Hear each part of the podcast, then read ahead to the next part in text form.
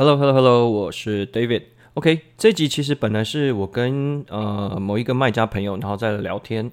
呃，他他的问题是这样，他就是可能在以他们公司现阶段而言，他现在在思考他公司怎么样去调整自己的呃职能分配，还有就是公司要怎么样因应，就是假设他组织现在要扩张的时候。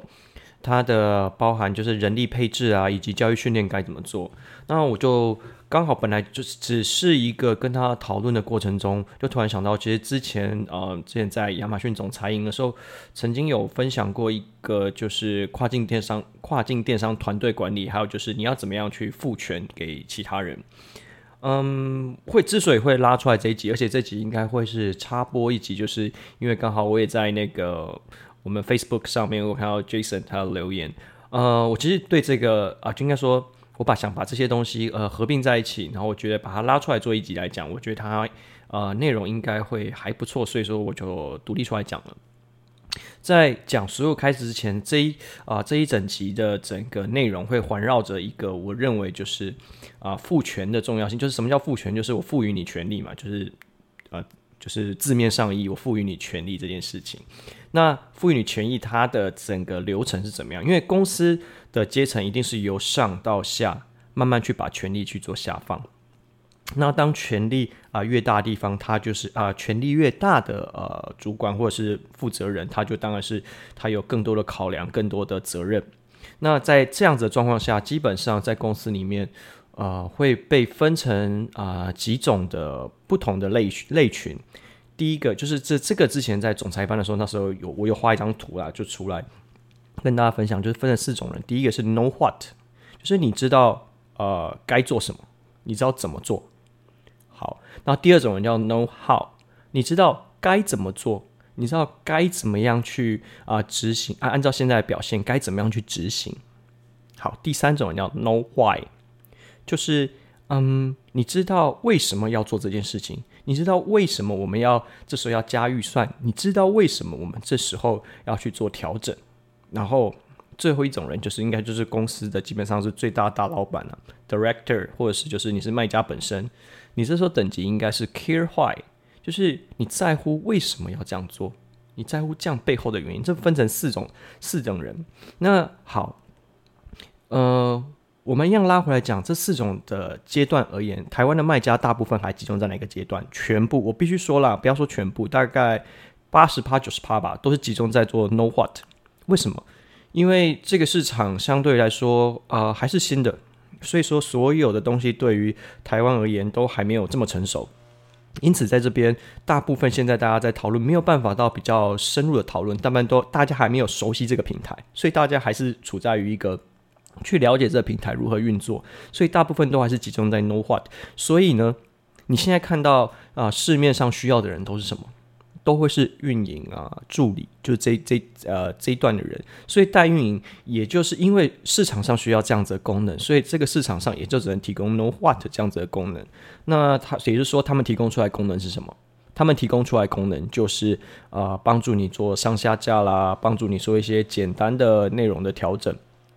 这个会是呃，我看到目前比较多的状况会是这样子，因此，嗯、我们就要进到下一阶段，就其实啊、是这一集的主要的目标。嗯、跟这位卖家啊、其实这位卖家认识很久了，然后就陆陆续续我们这样聊聊聊。然后我觉得对我来说，他就像亦师亦友，他就是也是教我蛮多啊市场上的东西。然后我就跟他交换一些亚马逊上面我认为的一些啊该怎么做。可是因为毕竟啊我们是朋友，我也不会去看他他的表现到底是怎么样。然后最近卖家朋友他遇到一个问题，就是他也是也有在其他地方听其他卖家分享说哦。呃，不管是呃你的账号产品啊刚登呃产品跟品牌在做切入的时候，你该做什么样执行的策略？你的广告该怎么样布局？OK，他都要把这些听进去。可是，在他来说，他吸收了好多的东西进来，就像是呃做这一集的一个最重要，就是我看到 Jason 有说，就是嗯，就是在 Facebook 上 Jason 有说，就是是知道 know why 为什么要做这件事情。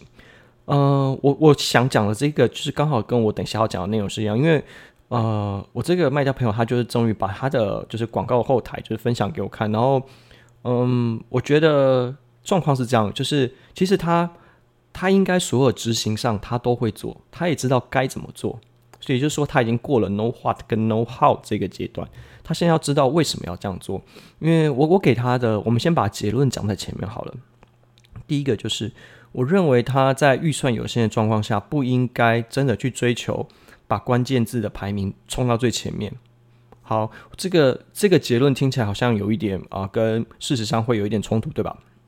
因为亚马逊广告的基本上设置的逻辑不是逻辑啊，就是它演算法逻辑，的确对百分之百就是 one hundred percent，我可以给你确认，就是说它就是按照你关键字的排名，然后你可以啊、你的关键字排名越高，你的销售量当然就越好。可是这是这个平台设计的逻辑是这样，可是你有没有衡呃评量呃评估过你自己的能力能不能做到这件事情？那我就在跟他讨论的时候，我举了一个例子给他。我说：“哦、呃，我就说，哎，叉叉叉。那、我们举例啊，他这个人，他叫，假设他叫 John，好了，说，哎，John，其实你们公司本身以前其他部门在做正贸，你们的就是本身就有做啊、就是 B to B 的生意。你们部部门的预算，你们是怎么分？他说我们是做 Sales MDF。他说我们一开始可能就规划呃十二 percent 是我们 MDF 要可以花。”那我说，那你现在这个部门怎么花？哦，然后说现在这个部门啊，啊，因为现在这部门老板很挺，所以说就是啊、基本上不要太夸张啊、就是不要太夸张的话，老板哎多少预算，老板都会愿意花。那我说。你有没有注意到，其实这个为什么这些企业就是我觉得亚马逊这啊，亚马逊它并不是一个，它只是资讯很新，很多操作很新。可是我觉得在根本逻辑上来说，跟一般的贸易，就是说零售贸易，其实不会相差太太大的。有可能会是就是 percentage，就是每一个成本占的 percentage 的啊啊形态不一样。但是你回到它的呃逻辑上来说是差不多。所以假设你们公司设计的逻辑。其实是按照就是 Sales MDF，你有没有想过为什么公司是这样设置的？好，那我们就是回到我最近在呃常常在讲，就是哦、假设你现在公司想要提升组织能力，你应该是要把复杂的事情去简单化。把简单的事情流程化，那把可以流程的呃可以流程化的东西，然后去把它做成一个制度，然后把这些制度融入到你的 KPI 整个组织文化里面去，这样你的组织才有能力才有办法往上提升。之所以为什么要做这个 MDF 这件事情，是因为你已经大概抓到这个市场的呃呃习惯性，这个市场的份额，不不是这份额啦，这个市场。大家毛利会是怎么样？所以你大概可以清楚说，大家在这一块会抓多少预算。因此，你把预算先卡在那边是为什么？因为你现在在这个阶段，你是什么阶段？我刚刚讲你是 No Why 的阶段。可是执行者对电商来说啊，你你你，我们换成公司来说，公司 know why 是谁？有可能是你的啊、部门大，应该怎么讲？区域型的主管 division manager，然后可能 know how 知道该怎么做，有可能是你的部门主管，就是销售的主管，就是啊。可能是啊课长，或者是呃经理，但是在第一线执行的人员是 no what？。那可是在，在呃跨境电商里面是怎么样？在亚马逊上怎样？其实这三个角色很有可能是同一个人。可是你现在在做啊、策略判断的时候，你必须知道你在这判断这件事情的它的 value 在哪里。OK，所以说在这个阶段，你去思考你自己的呃预算的时候，你应该要用到一个部门主管的呃角度来说，就是。我我可以负担到多少的预算？也就是说，假设我今天我可以啊、负担到，就是像我们刚刚讲的十二 percent，那我应该是不是？因为我我等于说，你现在思考一下，我现在十二 percent 是一个合理的市，呃，这个我我认为这个市场合理的这个呃 percentage 的好了，那我把它发下去给我下面的销售业啊、业务主管，就是我这样，我是要我是这样这样，我把它发下去给给这样 A。然后我跟他说：“哎，这样 A 啊，麻烦就是你按照这个十二 percent 的计划去执行我们的呃，就是销售策略呃安排。然后这样 A 就跟这样 B 说：OK，好，我们十二 percent，接下来我们该怎么做？该怎么该怎么做？然后你做什么事？你做什么事？你做什么事？OK，这些人其实都是这样，可是他的判断策略的逻辑性是不太一样的。所以呃，我觉得很多人现在啊、状况是。”呃，没有考虑到一个实质的，就是呃，实物的限制了。因为你如果呃，我当然知，我们当然都知道，就是这个，也就是老生常谈。其实基本上在两三集就一定会提到一次，就是说虽然冲关键字冲到前面是很重要一件事情，没错。可是我你得要拿捏看看你自己啊、有几斤几两，你还有多少的呃、呃，那怎样？你要多少空间可以使用？假设公司就只会给你十二趴，你应该思考的事情是，你怎么样在十二趴里面去挤出你最大最大有可能的产出？我觉得这样子的方式会是比较类似一个公司管理。假设我要把这件事情优化。呃，比较好的一个方式，但这时候你会问一个问题，可是这样子的话，我整个流程的时间会变长诶，那我这时候会反问一句话：变长会怎么样？为为什么一定要我要在很我为什么做亚马逊，我一定要在很短的时间里面就成功？对，我觉得这个问题其实是蛮值得深思。为什么我一定要做爆款？我为什么一定要做爆款？我为什么一定要做一个半年内我就可以回本大赚的？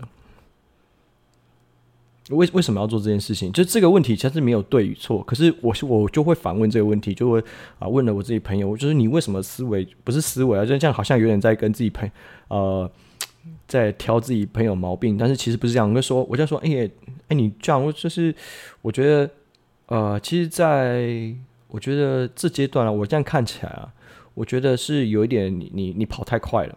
就是你的成长的速度，跟你整个组织的能力跟预算没有办法跑跟得上你现在策略的安排。OK，那这也提到就是之前啊、是，对，应该因为这集是插播嘛，所以说上一集应该就是一零四，诶，是一零四吗？诶，不是一零四，是那个就是小编访问我那一集，呃，里面就有提到一件事情，就是诶，为什么我从呃某就是可能大型的公司离职，就是。呃，有一个有一个方面，我觉得讲的最直接一点就是，当然就是可能我的我的我自己安排我的目标跟公司的目标不太一样，所以我想啊、朝我自己的目标前进。但中间我很肯定，然后就应该说，呃，我觉得我是认同这件事情的。可是按应该说，好，我直接讲它的内容好了。我虽然说做的业绩还不错，那、但是那时候我们的最大最大的啊、我的业务的主管就跟我说：“OK，呃，David。”就是嗯，你今年表现很好，成长了很多，没错。但是你夯不啷当加起来，你公司的业绩基本上你也不到三 percent。比起你你你你二零二二年写出来的，或是二零二一、二零二二年你写出来的计划，你是想要让啊，你的整个 team 全部去 double，你的业绩想要 double 上去，然后你要求比较高的预算。他说他认为他我呃他不想要给啊这个部门这么高的啊应该怎么讲？这么高的预算跟压力，他希望是让整个部门啊、比较稳扎稳打，然后提升这个部门跟其他部门的协调性。可是其实这件事情我是非常认同的，因为你一个部门会成功，不会只呃，或是你一个公司会成功，你一个单位会成功，你一个人会成功，不会都是只有你一个个体呃。的因素，所以我觉得站在公司或是主管的立场，你应该要去协调彼此资源的分配，还有就是整个组织能力的提升，这件事情比较重要。所以其实在，呃当下那方面的时候，其实我是非常认同啊、这位主管跟我讲的话。那当然后来离职就是我个人考量嘛，因为我觉得我可能更好的发展，所以我就去别的地方。但是呃针对于这句话，我觉得还是非常受用的。就是，与其你真的要成长的这么快。或许你的能力可以到，可是你得思考看看，就是你所有的组织能力，还有预算、资源这些有没有办法一次到位？当没有办法的时候，我们应该回过头来讲，好，顾问我们在做的事情是什么？客户你今天可以拿出什么东西？你今天手上有什么资源？那我就告诉你，我可以做主我我我们可以一起做到什么什么目标，而不是今天我跟你说我。为了要做到什么目标，所以你给我多少资源？那有没有这样的公司？其实是有的。其实啊、呃，中国就是因为大陆很多就是，来，比方说你开你要我告你告诉我，如果说你要做到呃五百万一年的业绩，你要多少？你要什么资源？你讲出来，你团队要哪些人？你给我有没有这样的公司？其实有的。OK，但是这样子呃，其实就是蛮完成完完，就是完完全全的结果导向。那再这样子会好吗？其实。说不上来了，因为中国、美国、台湾，大家的方式不太一样，所以大家在面临抉择的时候，可能思维还有他们策略调整方向都不太一样。好，那回过头来讲，我们刚刚讲的稍微有一点点呃，离开我们就是要讲的这边的主题啦。啊、我其实只是要讲说，当你会看到呃。嗯，很多人会分享很多策略，你在吸收，然后呃，OK，你手上可能有啊。嗯很多个策略，好，十个策略好了。那十个策略你都吸收，你不晓得在哪一个时时间要做啊、要应用哪一个策略，哪一个时间该做什么事情？那这个时间点为什么要做这件事情？那我觉得这个会是比较需要经验时间啊、呃，经验去累积。那为什么我觉得台湾在这一块训练的会比较慢一点？因为第一个，台湾没有大账号。什么叫做台湾没有大账？不是没有台湾没有大账号，我们这样讲好像啊、呃，把。就是一竿一竿子就打翻一船人的感觉，就是台湾的大账号的卖家数量比较少，所以当你的要做到那样规模的时候，你整体你如果说只靠亚马逊做到那样规模的卖家，其实相对来说不多。即便是营业额有做到那样的卖家，他有可能毛利也不见得是好的。比方说，我们举一个例子来说，你如果去看，因为每次亚马逊很多成功卖家的例子，大家都很想去做 Anchor。因为你有去研究过 Anchor 它毛利率是多少吗？它算下来，它毛利率不到十趴。它每年都是在借钱在扩张，然后在扩张的时候，他为了要让他的就是产品跟他品牌可以兑现，你去看一下 Anchor 现在在做的事情。他现在触角其实他现在在做选品，他整个在很快速的在扩他的产品线。他好，比方说另外一只脚伸到蓝牙耳机去了，蓝牙喇叭去了，其实就是同一个供应链。它现在做产品类的分开。那它的毛利率高吗？它不不一定高。可是为什么 Anchor 这个成功案例呃是这样？因为它账面上的业绩是好看的，它成长的很快。然后那当然他后面的这些呃黑黑历史什么我们就不说了啦。那边起来，他起来也就是刚好顺势起来，然后可能团队里面真的是有些厉害的人，但是这些人现在我们就问一个问题：这些人还留在 Anchor 吗？好，那呃好了，这边其实有点有点发散。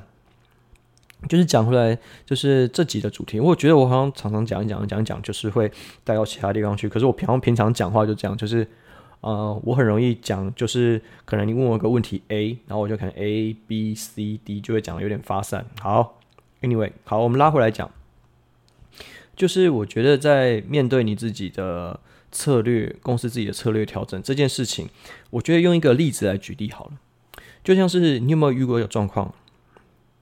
你在家里买了很多的书，你上了很多的课，你可能都或多或少有吸收，或多或少有看，但真正叫你拿出来用的时候，你一个都用不出来。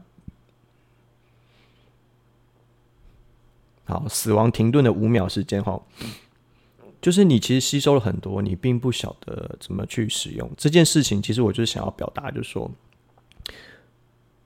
嗯、很多的呃策略知识什么东西，当你不到那个位置的时候，其实你不太会知道哦，你这时候该拿出来用，或者说你在不对的时机拿出来用，反而拖累了你自己啊、呃，不管是你成长或者是前进的呃一个资源的配置。呃，有一个说法，我觉得可能有做虾皮的，或是有在做其他电商卖家，可能会有听过。就是当你公司一直在成长的时候，其实你的啊贷款的压力、现金流压力是不断在累积，而且也是看不到毛利的，你是看不到收入的，所以你时时刻刻都是很紧张，你是一直在扩张。那只有当哪个时候你会看到有毛利？当你的公司开始停滞的时候，那这是一个很我觉得很哲学问题，就是不是说真的停滞啊，就是你这个整体的组织状况开始 stable 的时候。你的所有的收入啊，这些啊内容，它才会慢慢 feedback 到啊你自己你当初规划策略里面。那其实当你在一直扩张成长的过程中，其实你是一直在投入，一直在投入，一直在投入。所以重点是你可以投入的东西有多少。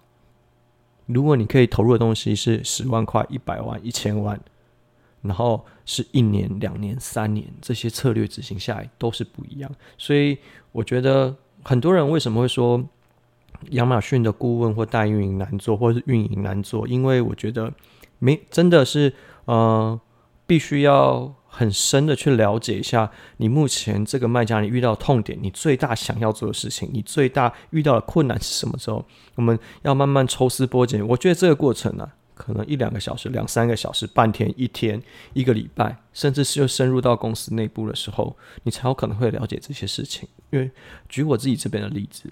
嗯，有人问我说：“David，你可以就是当我们公司的顾问吗？”其实我大部分时间我都不会去接，或者是说有人说：“哎，我们聊，我就会说我们聊聊吧。”就是你不要付我顾问费，我们聊聊吧。